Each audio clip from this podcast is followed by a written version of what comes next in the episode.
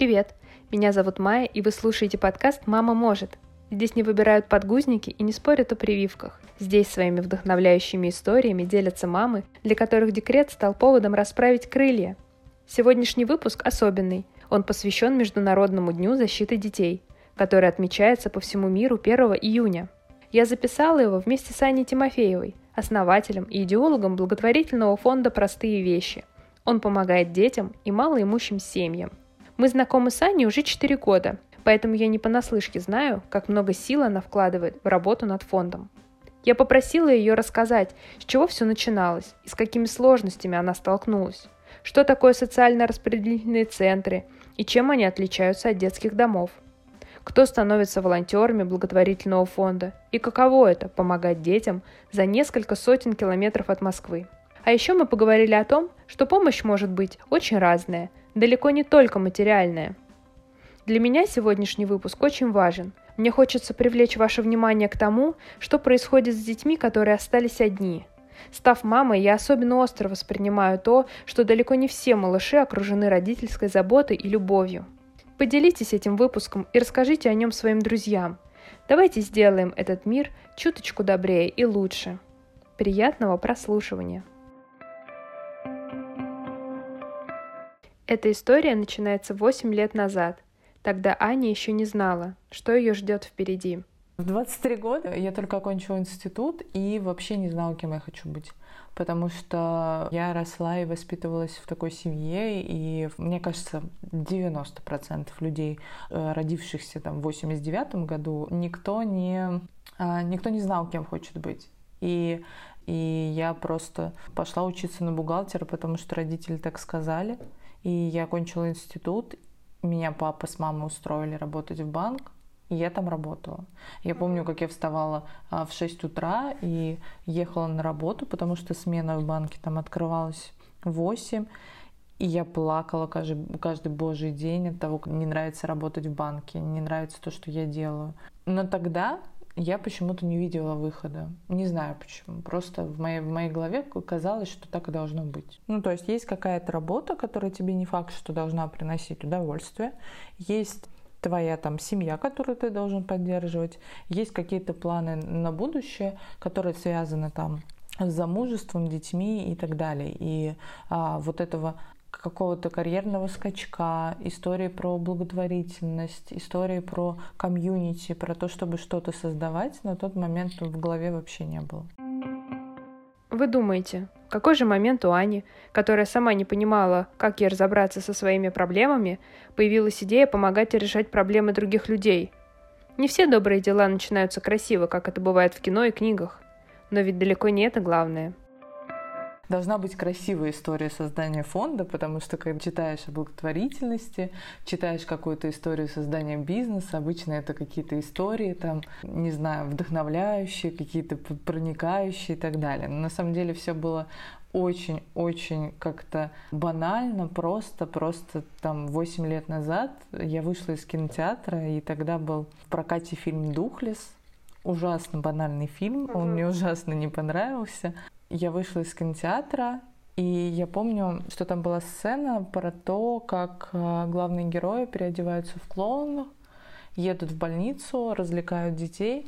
И я в своем мире, в своем окружении такую сцену увидела впервые. У меня вообще был, ну не то что розовый мир, но в моем мире не существовало вот этого людей, которые занимаются волонтерством, там, людей, которые кому-то помогают, в моей жизни не было.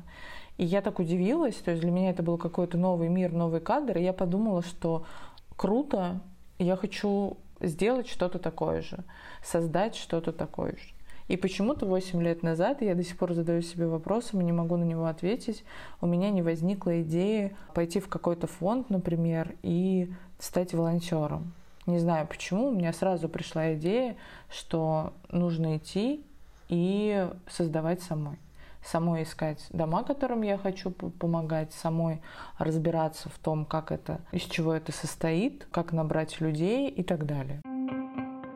Зачастую в теории все кажется намного проще, чем на практике. Чего стоит написать пост у себя в соцсетях, собрать толпу желающих и поехать в ближайший детский дом. Но на деле все было совсем иначе. у меня родилась эта идея, я начала в следующий буквально день думать о том, как можно это сделать. В тот момент у меня было много друзей, и ну, они сейчас есть, конечно, но тогда было как-то вокруг намного больше людей, которых я считала друзьями, скажем так. И мне казалось, вот, вот тогда, там, 8 лет назад, мне казалось, что я сделаю сейчас пост у себя на странице ВКонтакте, у меня же так много друзей, я напишу, что я с таким благим делом а, и намерением хочу поехать к детям, и что у меня обязательно берется толпа, и мы это поедем сделаем. И здесь очень важно понимать еще, что у меня не было идеи там собрать, например, миллион, помочь детям. Какой-то материальной истории в этом не было. Мне почему-то безумно хотелось сделать какой-то праздник для детей. И первая наша волонтерская группа, она так и называлась «Праздник детям». У нас сейчас так называется Инстаграм. И это вообще была идея. То есть я грезила задачей, что нужно как бы провести детям праздник. И на тот момент я вообще не отдавала себе отчета, к сожалению, или к счастью, а, нужен им этот праздник или нет, а что им вообще нужно, а что бывает, а какие детские дома, какие области и так далее. Просто вот поехать, э, поставить какую-то постановку, э, сделать какое-то развлечение, какой-то фан, пообщаться с детьми и продолжать в таком же духе. Ну и, конечно же, я сделала пост, и откликнулось пять моих друзей. Это было провально. А потом, ты знаешь, я сделала пост, ну как бы пять, думаю, ну ладно, пять это тоже хорошо. И я начала звонить в детские дома Москвы и столкнулась с ужасной вещью. И мне кажется, с, эти, с этой вещью сталкивается вообще большинство людей, которые хотят помочь. И почему в головах людей может осесть мысль о том, что, например, детям из детских домов помощь не нужна. Потому что когда ты звонишь в детский дом Москвы, у тебя, во-первых, потребуют, ну и это правильно, это абсолютно верная система. Если ты хочешь там отдать какие-то вещи, они должны обязательно пройти санэпидем там обработку. Не факт, что они там нужны, потому что у московских детских домов по большинству своему есть спонсоры, и детские дома в Москве перенасыщены вниманием. Это не значит, что им не нужна помощь. Мы чуть позже нашли вектор вот этой помощи, да, но это значит, что когда человек звонит и предлагает там, а давайте, вот я позвонила там в 10 домов сказала, вы знаете, мы хотим приехать и э, организовать у вас постановку. И они мне сказали, а вы знаете, у нас там вообще-то график, и ближайшие там два месяца у нас все забито. И это на самом деле, это и счастливая история, ну, про то, что дети не нуждаются, и грустная, потому что я уже тогда начала понимать, что если в Москве так забито, значит, ехать, ну, ну нужно ехать далеко от Москвы. Наверное, грустное в том, что как только ты отъезжаешь там за 100 километров уже даже, ты сталкиваешься вообще с той жизнью, которую ну, ты даже не представлял. И первая поездка, она была вообще очень сильно эмоциональна. Это было Сележарово, 350 километров от Москвы. То, как тебя встречают там дети, то, как они э, борются за твое внимание зачастую, то, как они рады общению, потому что у них нет возможности там общаться с другими людьми, детьми и так далее, к ним никто не приезжает, потому что они находятся далеко. И это, конечно, вообще ну, совершенно по энергетике другая история. Социально-распределительный центр в Сележарово стал первым, где побывала Аня. Фонд до сих пор помогает детям, которые живут там. Но СРЦ – это не совсем детский дом, и волонтеры, преодолевшие несколько сотен километров, не знали об этом. Им еще только предстояло во всем разобраться. И тогда я еще не понимала и не знала, и никто из ребят, из волонтеров, которые участвовали, мы не понимали вот этого различия между детским домом и социально-реабилитационным центром. Потом я выяснила, что есть социально-реабилитационный центр. Это такой перевалочный пункт для детей, которых забирают из э, сложных семей, пока еще не отдают в детский дом, потому что как бы не обязательно, да, ребенка в детский дом, его, возможно, еще и в семью можно вернуть. Это совершенно другая история. Ну, то есть одно дело, когда ты едешь в детский дом, и ты понимаешь, что там дети находятся без родителей, они своих родителей не знают, они никогда их и не знали. Вот, вот такая история как бы сироты. А другое дело, когда ты приезжаешь в какое-то заведение, где ты вообще от этих детей еще и слушаешь историю про своих родителей, слушаешь истории от воспитателей про, по тому, как относятся эти родители к этим детям. И у тебя вообще меняется взгляд на все это. Вот в первую поездку, наверное, самая большая сложность была даже не 350 километров. Они как-то, знаешь, все время чувствуются туда-обратно достаточно легко. Основная сложность была первая увидеть вот этот мир за 350 километров от э, Москвы, понять, что люди вот живут, они, они живут вот в таких реалиях. И, конечно, первая реакция, что у волонтеров, что у меня, это «О мой бог, как же так, да?» А потом ты понимаешь, что это как бы не этот социально-реабилитационный центр, не этот детский дом так живет, так живет вся область. Как бы для людей это норма. Ну, не самое лучшее, но норма. И в первую поездку мы начали общаться с детьми. Дети, конечно, они везде одинаковые. Ну, то есть мне сейчас, как бы это ни звучало, ближе к сердцу наши дети из СРЦ, из детских домов, чем домашние дети, да, грубо говоря, потому что не знаю, как это объяснить. Вот эта энергетика, которую ты получаешь от такого ребенка, она, она вообще она другая и они совершенно другие в хорошем смысле слова. Как я уже сказала, социально-реабилитационный центр и детский дом — это две разные структуры. То есть социально-реабилитационный центр 40 лет назад, 50 лет назад их называли передаточный пункт, это было официальное название. Это такое место, где а, ребенок находится, пока не решится его судьба, как бы это громко не звучало. То есть ребенка забирают из семьи, которая не может ему оказать должную опеку, вообще ребенка этого содержать. Если мы говорим про область, то есть две частых истории. Это родители алкоголики или наркоманы, которые просто им этот ребенок не нужен, но они как бы получают пособие, не готовы от него отказаться по каким-то причинам. Второе это когда люди живут за границей бедности, и они просто этого ребенка содержать не могут. Вот то есть как бы, такие две истории. Конечно, это откладывает отпечаток на этих детей в том, что они знают своих родителей. Э, очень часто родители приходят их навещать. То есть есть дети, которым а родители приходят достаточно регулярно, несмотря на то, что они находятся в этом СРЦ. Они в СРЦ могут находиться там не больше полугода, потом с ними должно что-то случиться. Их должны либо передать обратно в семью, а, либо отдать в детский дом. Но зачастую детей возвращают в семью там буквально на один день, и ребенок возвращается в социально-реабилитационный центр снова. И таких историй, к сожалению, очень много. Аня говорит, что каждый раз, собираясь в поездку, ты не знаешь, кого из детей встретишь там. За эти годы многие из них стали по-настоящему родными и буквально выросли на глазах волонтеров. У нас есть пример в СРЦ Балагоя, есть девочка Катя, которую я знаю все там 7 лет, и это был один из первых СРЦ, в который мы поехали. Помню ее трехгодовалой. Практически на протяжении 7 лет каждый месяц приезжали, я видела, как Катя растет, как она меняется. Родители ее иногда забирают, иногда нет. Они просто не могут ее, ее сестру воспитать. И вот это откладывается на их восприятие мира они прекрасно знают, что, а особенно подростки, которые там находятся, они прекрасно понимают, что с ними происходит. То есть они отдают себе отчет и выстраивают свою коммуникацию с волонтерами, с людьми вообще в целом в таком слегка недоверчивом режиме, а, потому что социум детский, он вообще жесток, да, то есть, как бы, блин, дети жестокие, и надо с этим смириться. А у малышей такого нет конечно, малыши, там, начиная с трех там, до шести лет, они, конечно, все несутся, здороваются, обниматься. Они очень тактильные, вообще дети в социально-реабилитационных центрах, э, в детских домах э, дико тактильные, потому что им настолько не хватает вот этих объятий, каких-то поглаживаний, проявления вот этой доброты в их сторону, что они, конечно, бегут, с горящими глазами, быстрее тебя обнимать, отталкивая. У них э, жуткая конкуренция друг с другом.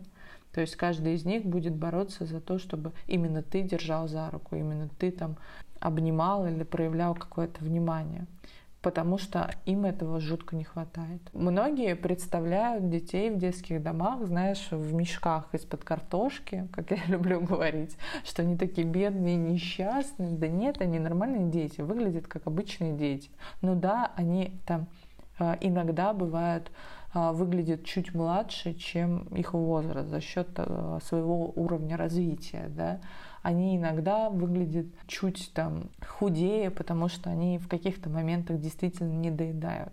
Но это обычные дети, они также, знаешь, у них такие же способы коммуникации, они также любят поиграть, также любят с тобой поболтать, поделиться своими бедами, невзгодами. Как бы миф, да, там рубрика мифы. Миф, что дети какие-то другие. Да нет, они точно такие же. Просто другой вопрос, что путь к их сердцу, он совершенно другой, не такой, как в домашнем ребенке.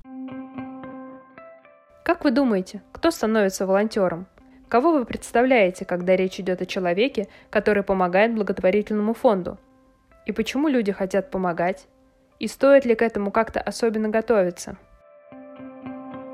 Ну, большая часть э, волонтеров, э, да даже не большая, а все волонтеры, которые сейчас есть в фонде, это обычные работающие люди. У нас нет, наверное, отличительная особенность нашего фонда в том, что у нас нет полноценных волонтеров в полном их названии. Это люди, которые не работают, да, и которые занимаются благотворительностью. Нет, все волонтеры фонда «Простые вещи» — это люди, которые имеют основную работу.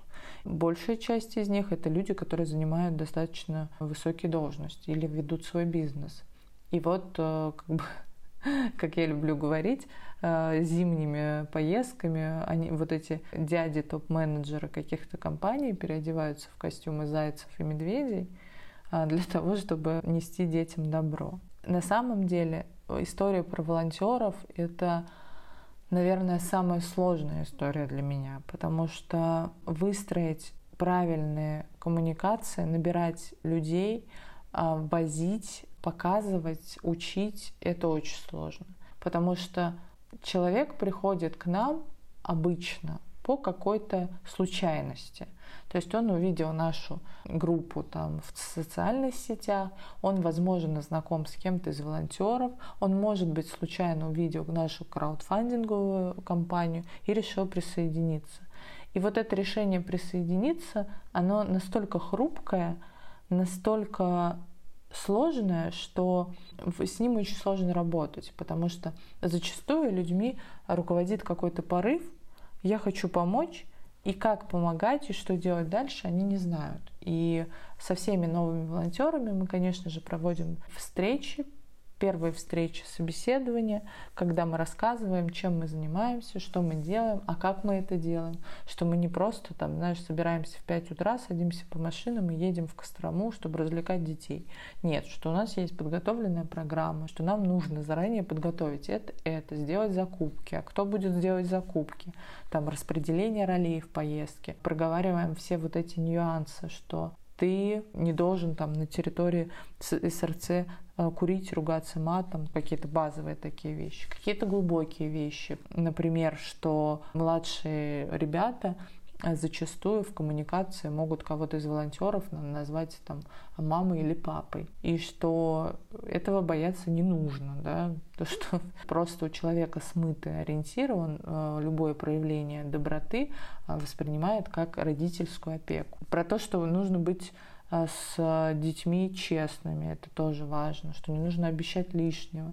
То есть мы проводим такие беседы, и ты знаешь, обычно э, люди, э, есть процент там достаточно большой, зачастую даже 50% желающих не доходят до собеседования. Они не находят время на эту встречу, они не находят возможность приехать познакомиться с волонтерами. У них все время срываются какие-то сроки, и там из 50 заявок мы имеем в итоге 25 волонтеров, которые доходят до собеседования.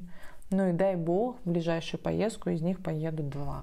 То есть желание зачастую не равно действию. Но зато вот эти два, по своему опыту могу сказать, что это обычно люди, которые прям с огромной отдачей относятся к тому, на что они решились. Наверное, благодаря вот таким волонтерам на протяжении такого долгого времени они у кого из орг состава, как я люблю говорить, не возникает мысли, что это все не нужно. Потому что когда ты видишь, как вот такие ребята 18-20 лет, да даже когда приезжают 40-летние мужчины и настолько искренне дарят какую-то свою тепло и заботу, ты понимаешь, что, возможно, ты сделал жизнь вот этих людей, даже со стороны волонтеров, чуть-чуть другой и чуть-чуть лучше. А еще среди волонтеров есть мамы. И это далеко не редкость. Слушай, ну на самом деле, э, не знаю, для меня это какое-то вообще э, нереально то, что делают наши волонтеры мамы. И когда есть мамы кураторы, ну, там Женя у нас есть, э, Синицкая, которая уже пришла мамой к нам в фонд. То есть она как бы, ну, сразу сказала, да, у меня есть ребенок. И обычно я, на самом деле, раньше с огромным скептицизмом относилась к таким волонтерам. Я думала, ну, понятно. Скорее всего, она там съездит с нами один раз, и все. Потом ребенок будет болеть. Ну, как это обычно бывает, да, там какие-то больничные, еще что-то, праздники детские. Женя с нами уже 4 года, мне кажется, или 3 точно. И она настолько включилась, мне порой кажется, что у нее нет никакого ребенка, что это все вранье, что настолько человек 24 на 7 на связи, она курирует э, несколько наших социально-реабилитационных центров, постоянно туда ездит, что важно, да, постоянно генерит какие-то идеи, а, что-то делает. Быть мамой и заниматься благотворительностью — это прекрасно. Я мама, мне близки чувства детей. Я использую каждую поездку как возможность дать частичку любви и тепла. Я хочу быть примером для своего сына, чтобы он научился с детства делать добро и любить. И общение с другими детьми помогает мне в воспитании своего собственного ребенка. Фонд на сегодняшний день фонд — это часть моей жизни. Это возможность делать добрые дела. По образованию я педагог, и для меня каждая поездка к детям — это возможность э, самореализации, общения. Общение с прекрасными людьми, разделяющими мои взгляды. Алиса, у нее двое маленьких детей. Алиса пришла волонтером а, еще до знакомства со своим мужем. И со своим мужем она познакомилась в рамках волонтерства. Ну, точнее, она с ним там на другой площадке познакомилась. Но они вместе начали также ездить. Он начал ездить с нами, они поженились, она а, родила двоих прекрасных детей и стала курировать социально-реабилитационный центр Балагоя тоже с полной отдачей, постоянно на связи, постоянно ищет какие-то возможности помощи, что-то делает. Всем привет! Меня зовут Алиса, я курирую социальный реабилитационный центр Благое. Для меня фонд – это возможность сделать что-то полезное для тех, кому это действительно необходимо. Детям с РЦ, к сожалению, рассчитывать особо не на кого. Совмещение работы мамы и деятельности в благотворительной организации на первый взгляд кажется невозможным. Однако по факту оказывается все не так – я стала куратором СРЦ, находясь уже в декрете. Когда ездить в центре регулярно стало для меня невозможным, я занялась работой другого характера – кураторством. Поддерживать связь с центром дистанционно, заниматься организаторскими вопросами – все это оказалось возможным даже с маленькими детьми на руках. И таких девочек у нас а, очень много, а, начиная от директора фонда Жени, то есть мы вдвоем, я выступаю как создатель и идеолог, и Женя — это мое плечо, моя опора, и я думаю, что я для нее тоже. Она для меня такой рационал, человек, который решает все вопросы, связанные с грантами, с документами и так далее. У Жени сейчас маленький ребенок. Она начинала волонтерить сотни лет назад, мы с ней начинали вместе. Она успела выйти замуж, быть беременной, и в тот момент, когда она рожала, она сдавала отчетность по гранту. То есть я даже не могу передать. И эти истории, когда их рассказывают, у меня у самой мурашки, потому что, казалось бы, да, а, я очень часто слышала мнение о том, ну ничего, ты родишь, и с этим закончишь. У меня нет детей, но те примеры, которые я вижу, я могу сказать, что эта беременность, эти роды, они в человеке не убили вот это все доброе, что они могут делать. Бухгалтер фонда нашего, Зоя, у нее маленький ребенок, и она ведет бухгалтерию просто на 100%. Она нас выручила из таких ситуаций, из которых мы думали, что мы с Зоей не выйдем. Она там ездит, например, сдавать что-то в налоговую по фонду, всячески ищет, как бы нам так выиграть э, где-нибудь грант, деньги и так далее. Для меня быть волонтером благотворительного фонда – это возможность нести частичку добра э, в мир в малых количествах, в посильной форме. А это открыть в себе новые возможности, побыть или организатором поездки, или актером на детском утреннике. Ну и это бесконечные новые знакомства с единомышленниками-волонтерами. Я воодушевлена тем, что я вижу, и мне кажется, что это такой огромный ресурс, как бы это ни звучало, что женщина, у которой есть семья, которая закрыла вот этот гельштальт э, по поиску мужчины, да, там, по созданию семьи, которая уже стала матерью, от нее просто какой-то стопроцентный профит на э, благотворительность, на помощь на то, чтобы делать мир лучше. Мне кажется, что женщина, когда становится матерью, у нее вот открывается какой-то еще портал энергии. Я не знаю, как это объяснить. Потому что то, что я вижу, вообще с обычным мнением абсолютно расходится. Причем, ты знаешь, у меня, наверное, такой вишенкой на торте это история нашего психолога фонда Лены. Долгое время она выступала куратором, даже не то что куратором, она выступала зачинщиком поездок, там в Сележарово, она создала часть программы фонда «Простые вещи», она проводила тренинги для волонтеров, и это не было проблемой. Я мама пятерых замечательных детей. В благотворительном фонде я волонтерю на протяжении четырех лет. И мне дало возможность общаться с людьми разного возраста, из разных сфер деятельности. А таким образом расширяя свой круг общения, обогащая свой жизненный опыт. Работать в команде единомышленников над интересными полезными проектами, повышая свои профессиональные навыки. Также возможность сталкиваться с ситуациями, которых нет в моей жизни, и решать их, делиться своим опытом и знаниями с волонтерами участниками проектов, оказывать им всяческую помощь. Каково же быть мамой и заниматься волонтером для меня прежде всего волонтерство это деятельность, а где можно выбирать, в каком проекте я участвую, сколько времени и сил готова уделять, и что нового и полезного я могу привнести в деятельность фонда. Также это свобода и в то же время некоторые вызовы в действительности. Заметила еще, что помогая другим, я и исцеляю собственные душевные раны. И также волонтерство это пример для моих собственных детей и близких, пример любви к ближнему, помощи людям, самодисциплины, организованности. А вот эти примеры, особенно пример Лены, они вообще абсолютно отличаются. Люди находят время на то, чем им нравится заниматься. Вот это, наверное, важный момент. Каждая мамочка в фонде, она фанатеет от того, что мы делаем. И главное здесь, что им это нравится. Да, когда тебе что-то не нравится делать, ты всегда найдешь вот эту а, волшебную отмазку. Хотя я не отрицаю, что есть период, когда у тебя действительно нет возможности это делать. Но есть же и другие способы волонтерства. То есть не обязательно ездить по детским домам. Нам иногда требуются люди на такие задачи, что не нужно выходить из дома всегда нужны люди, которые умеют писать тексты, которые могут отправлять письма, которые могут помочь нам там с сайтом, с разработкой, с ведением социальных сетей. Потому что за счет того, что мы все работаем, мы все 24 на 7 там, занимаемся работой, домом, фонд требует вот каких-то таких временных вложений и вложений умений людей, которые в нем находятся. Я спросила Аню, что она могла бы сказать людям, которые задумываются о создании собственного фонда? Ведь за 8 лет работы у нее накопилось немало опыта, а ситуаций, с которыми приходилось сталкиваться, было очень много.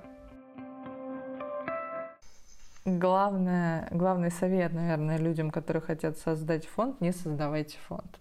Просто, просто Пожалуйста. А, на самом деле, ну, в этом есть доля правды, потому что мы просуществовали как волонтерская группа, а, прежде чем стать фондом, более пяти лет. Более пяти лет мы посвятили себя поездкам, мы а, набрали определенный пул волонтеров, и потом в какой-то момент просто встал вопрос о том, что мы растем, и у людей возникают вопросы на тему нашей организации, потому что мы принимали пять лет деньги себе на карту. И когда люди спрашивали, а я хочу увидеть да, отчет за год, например, конечно, мы как волонтеры такой отчет не вели. Стали появляться люди, которые говорили, да вы вообще вещи, которые собираете, себе забираете. Ну, то есть негатив, с которым мы столкнулись за пять лет простого волонтерства, и сейчас более чем за два года фонда, если бы мне кто-то сказал, что будет такое, я бы никогда фонд не создала. На тот момент, после пяти лет волонтерства, это было единственное решение для того, чтобы продолжать. Я тогда была одна, вернулась Женя, она была в Америке, по-моему, она вернулась, мы начали общаться, и я с ней поделилась вот этой болью, что нужно создавать фонд, я одна, и что вообще сил времени на это нет, что я ни хрена не понимаю в документах, что я ненавижу этим заниматься. И Женя сказала, слушай, а давай я буду вместе с тобой. Бывает, что ты ищешь работу чаще всего, а в редких случаях работа находит тебя. Фонд — это именно та работа, которая нашла меня и без которой я свою жизнь не представляю. Работа в фонде дает мне то, что дает хорошая работа любому человеку. Она дает мне ощущение того, что я делаю что-то полезное и важное, и мне приятно будет об этом рассказать своему ребенку и показать, что можно заниматься любимой работой. Слава ей, слава вот этому стечению обстоятельств и нашей дружбе, что она закрыла этот вопрос просто буквально под ключ собрала все документы, которые нужно было собрать, быстренько подались а, на создание фонда. То есть это всегда такой процесс через стороннюю организацию чаще всего. То есть есть компании, которые помогают зарегистрировать НКО. Мы воспользовались такой услугой, там вложили уставной капитал в размере 10 тысяч рублей, и буквально там за несколько месяцев мы из обычной группы волонтеров стали фондом. И потом началось великое приключение, которое длится до сих пор, когда ты начинаешь, как сказать, осознавать, какой уровень ответственности на тебе лежит. Потому что когда вы группа волонтеров, а, вы как-то легко можете а, взять и разойтись. И никто здесь не несет ответственность за то, что он делает. Когда вы фонд, вы несете ответственность, во-первых, за каждую копейку, которую вам пожертвовали, прям несете ответственность своей головой. А второе, э, ты несешь ответственность за те договоры, которые ты подписываешь с домами, и за те вещи, которые ты обещаешь. Ты постоянно находишься на такой пороховой бочке, и это плюсом к твоим там обязанности матери, да, в случае там с Женей, и у меня обязанностям работника, потому что я работаю. И все это накладывается. Конечно, сейчас мы уже выстроили экосистему, которая позволяет нам жить. Мы а, научились делать какие-то вещи очень правильно, и нам очень хочется в этом развиваться. И вот такие моменты, они появляются постоянно, и ты постоянно в каком-то стрессе, но в приятном. Фонд «Простые вещи» помогает детям, но это далеко не все, чем занимаются ребята в рамках своей благотворительной программы. А у нас есть несколько проектов, в основном вид деятельности наши. Это поддержка и курирование социально-реабилитационных центров, которые находятся далеко от Москвы э, и вообще от крупных городов. То есть это Тверская, Костромская область, Ярославская. Мы заключаем договор с социально-реабилитационным центром и помогаем, оказываем посильную помощь. Во-первых, образовательная деятельность в рамках наших поездок. Мы учим детей жить. То есть мы рассказываем им, про то, как жить, потому что проблема этих детей в том, что они вообще не знают, какой мир вокруг, что нужно делать, как оплачивать квитанцию, кем стать когда вырастешь и так далее. То есть такая глобальная образовательная программа, образовательно-развлекательная, потому что ну, там, мы еще делаем там, новогодние постановки и так далее. Второй пункт в этом проекте – это поддержка этих домов, потому что государственный бюджет, который выделяется на их финансирование, он достаточно мал, потому что в целом бюджет области достаточно мал. И, конечно, они не могут себе позволить, например, а, делать какой-то ремонт ежегодно, да, к примеру. А дети в этом СРЦ, они постоянно меняются. Их кого-то оставляют, кого-то забирают, кого-то возвращают в семью. По факту количество детей, которые там находятся, это не 20 заявленных, а постоянно разные новые дети, которые в хорошем смысле слова портят этот дом. Да? То есть они рисуют на стенах, наносят какой-то урон. И делать косметический ремонт э, ежегодно у них возможности нет. Поэтому мы стараемся собирать средства на то, чтобы делать ремонт, на то, чтобы а, дети, которые там находятся, чувствовали себя как дома. Это наша деятельность в рамках проекта «Праздник дети». А второй глобальный проект – это «Лестница вверх». Это образовательный проект. Мы уже а, второй год берем а, грант, выигрываем грант мэра Москвы на этот проект. То есть есть два детских дома, пока, пока их только два. Мы хотим вырасти в Москве, в которых мы помогаем детям учиться, помогаем им сдавать экзамены, мы нанимаем репетиторов, помогаем всячески а, вот в этой образовательной деятельности. Наша задача, чтобы у детей появилось желание учиться, чтобы они дошли до экзамена и хорошо его сдали. И Третий проект из таких, из глобальных, это проект «Жаворонки». Он назван в честь первой семьи, которой мы помогали. Это помощь малоимущим семьям. Часто это те же семьи, дети которых находятся в социально-реабилитационном центре. И наша задача сделать так, чтобы э, когда мы видим, что семья хорошая, что родители там не пьют, э, не наркоманят, и что они действительно просто живут за порогом бедности, наша задача им помочь, обустроить жилье, помочь как-то финансово, в зависимости от запроса у этой семьи. И как такой поддерживающий все это проект, это, конечно же, наш музыкальный проект, это проект ВИА. «Простые вещи», музыкальная группа, которая сложилась из наших волонтеров, и ребята ездят в хосписы, в больницы, это то, что по Москве, а, ездят с нами в социально-реабилитационные центры, в детские дома, и играют на музыкальных инструментах, а, учат детей играть на них. И их такой лозунг, что музыка лечит. И действительно там мы замечаем, как люди, находящиеся в хосписах, а, заметно расцветают, когда слушают их песни. Это из глобальных проектов, которые у нас есть. Понятное дело, что вот в ходе деятельности всегда возникают какие-то а, доп. проектики, которые я люблю называть. Например, в Костроме есть дом престарелых, который мы курируем. Мы периодически туда заезжаем, проводим мастер-классы с пожилыми людьми, как-то их развлекаем, играем на гитаре, а, общаемся. В Твери есть собачий приют. Ну, этот приют создал совершенно другой фонд, но мы с ними дружим. И мы каждый раз, когда заезжаем в Тверь, по пути в наш социально-реабилитационный центр, стараемся а, посетить их, привезти каким-то там собакам вкусняшки и периодически как бы делаем такой информационный ченч, а, рассказываем про их приют у себя. Я думаю, многие слышали о расхожем мнении, что благотворительные фонды – организации весьма сомнительные. Опыт 90-х годов не прошел бесследно, и отделаться от дурной славы оказалось не так-то просто. Но сейчас дела обстоят совсем иначе. У каждого благотворительного фонда есть строгие правила и критерии, которым они следуют. Поэтому, если вы действительно хотите помочь, то, пожалуйста, сделайте это не на улице или в метро, а обратитесь в фонд. Вообще главная мысль, которую бы мне хотелось донести, чтобы люди в своей помощи, когда они хотят кому-то помочь, они обращались в фонды. Почему-то в нашем обществе создано мнение, что там фонды воруют. Это мнение вообще ошибочно. У каждого фонда есть отчетность, которую мы обязаны публиковать у себя на сайте. Мы не исключение, мы ее тоже публикуем. И можно увидеть любую копейку, которая пришла на расчетный счет и куда она потратилась.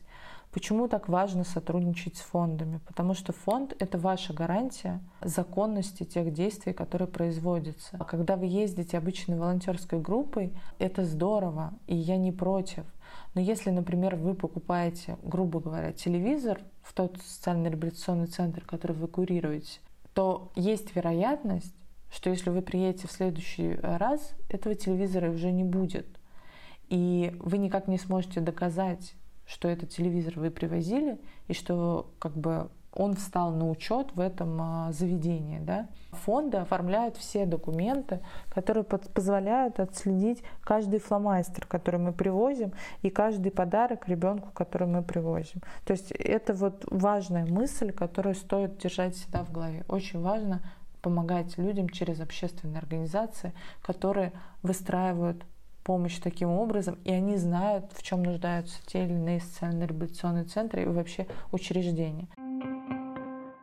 Я попросила Аню рассказать, как можно помочь, если, например, желание есть, а финансовой возможности нет.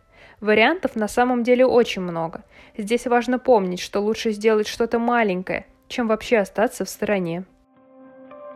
Первый шаг помощи – это, конечно же, подписаться, пусть на маленькое, но ежемесячное пожертвование. Не передать словами, как важно даже каждые 100 рублей, которые приходят к нам ежемесячно на счет. Кажется, что 100 рублей мои никого не спасут ежемесячно. На самом деле, если таких людей по 100 рублей будет тысяча, мы очень много чего можем на это сделать. Второе, конечно же, это поехать в поездку. Если поехать в поездку не получается, то всегда можно помочь а, в сборе людей в эту поездку, то есть в какой-то информационной помощи фонда.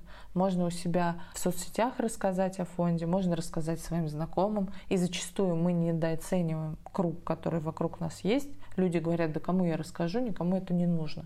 А когда человек рассказывает, мы получаем ряд новых волонтеров, которые с нами по несколько лет ездят. А можно всегда обратиться в фонд и сказать, я умею это, как я могу быть вам полезен там, я умею писать тексты, как я могу вам помочь? Я умею э, там, играть на гитаре, как я могу вам помочь? Часто мы сами недооцениваем, как наши умения могут принести ту или иную пользу. Перед новогодними поездками а, мы выкладываем списки подарков для детей, которые мы везем. И ты знаешь, это всегда такая эпопея, она двухсторонняя. Есть люди, которые говорят, вот, это частое мнение, я с ним абсолютно согласна, когда э, грамотные люди говорят, что не нужно возить детям подарки в детские дома. Я согласна. А люди обычно оперируют тем, что вы будете их э, баловать, они приучатся, они привыкают к такой манере общения и так далее. Дело в том, что социально-реабилитационные центры, детские дома, которым помогаем мы, а мы этих детей знаем на протяжении года, которого мы к ним ездим. И запрос их подарков не превышает уровня куклы для подростков, в лучшем случае наушники. То есть э, это выстроены дружеские отношения, которые на протяжении года мы выстраиваем без подарков. А на Новый год приезжает Дед Мороз с Снегурочкой, ребята, которые подготовили постановку, мы это все показываем, мы отыгрываем, и мы дарим детям подарки, которые они заказали у Дед Мороза с Снегурочкой. Мы вывешиваем эти списки в социальных сетях, и любой желающий там может помочь купить подарок, просто нам его передать, и мы его отвезем, либо поехать с нами, поучаствовать в этой новогодней постановке. Ну, конечно, слава богу, из года в год а, эти подарки разлетаются молниеносно. Я очень этому рада. И то, что люди все равно сохраняют вот эту веру в добро. Мне кажется, Новый год — это вообще такой самая пора чудес, когда люди становятся более лояльны к нашему фонду и вообще к благотворительности, и больше принимают участие. Я не могла не спросить Аню о том, почему же она столько сил и времени посвящает фонду. Ты знаешь, достаточно сложно сказать почему. Потому что на протяжении восьми лет э, было миллион случаев, когда я говорила, что все, вот сейчас все. Потому что сколько людей, столько ситуаций. Да? Много было ситуаций, которые приводили меня в ужас. Много ситуаций было связано с волонтерами, с детьми и так далее.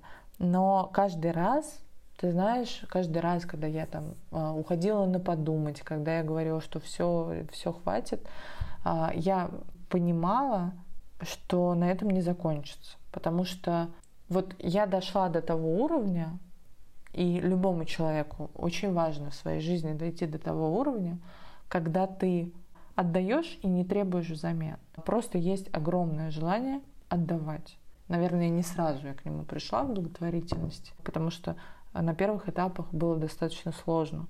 Сложно вообще смириться к тому, что ты можешь что-то делать, не получая иногда даже благодарности взамен. А потом ты просто перестаешь эту благодарность требовать, ты ее не ждешь. Ты просто делаешь то, что тебе кажется верным. И для меня вот, вот этот процесс отдавать, он, наверное, самый важный вообще в моей жизни. Мне кажется, если я его перестану делать, перестану в нем жить, то вот моя жизнь не будет такой, какая она сейчас есть. Подводя итоги, Аня поделилась своими желаниями и ожиданиями. Наверное, мне бы хотелось а, и мы с Женей очень часто это обсуждаем.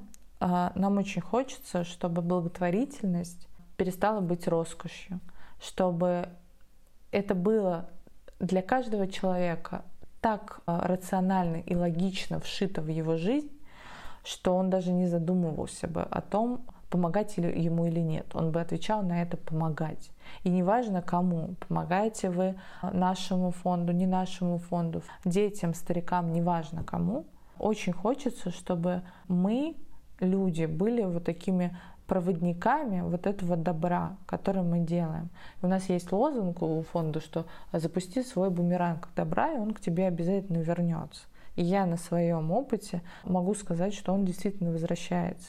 Мне очень хочется, чтобы мы записали этот подкаст через, там, не знаю, 10 лет, а, повторили его и мы уже говорили об этом в таком тоне, что мы говорим о чем-то жутко обыденном, что как будто мы с тобой говорим о том, как мы пьем кофе по утрам, а не о том, что мы делаем что-то невероятное.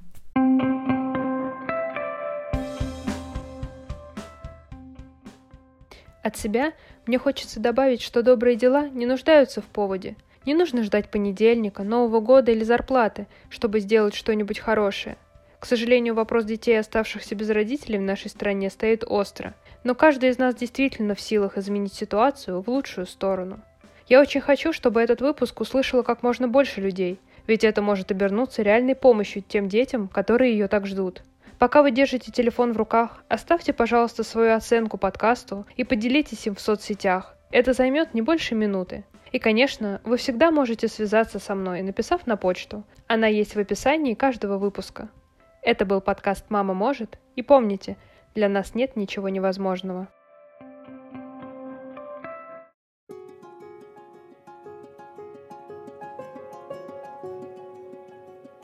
Добрым поступком это быть честным. Это значит, всем нужно помогать, не обижать. Животным можно приютить, помочь едой. Просто по душам поговорить, посидеть. Как полицейские помогают, подметать, убираться. Человеку можно помочь даже простым разговором. Добрый поступок – это просто ответ на любовь к человеку. Бабушке надо перейти дорогу, а ей тяжело, и ты помогаешь.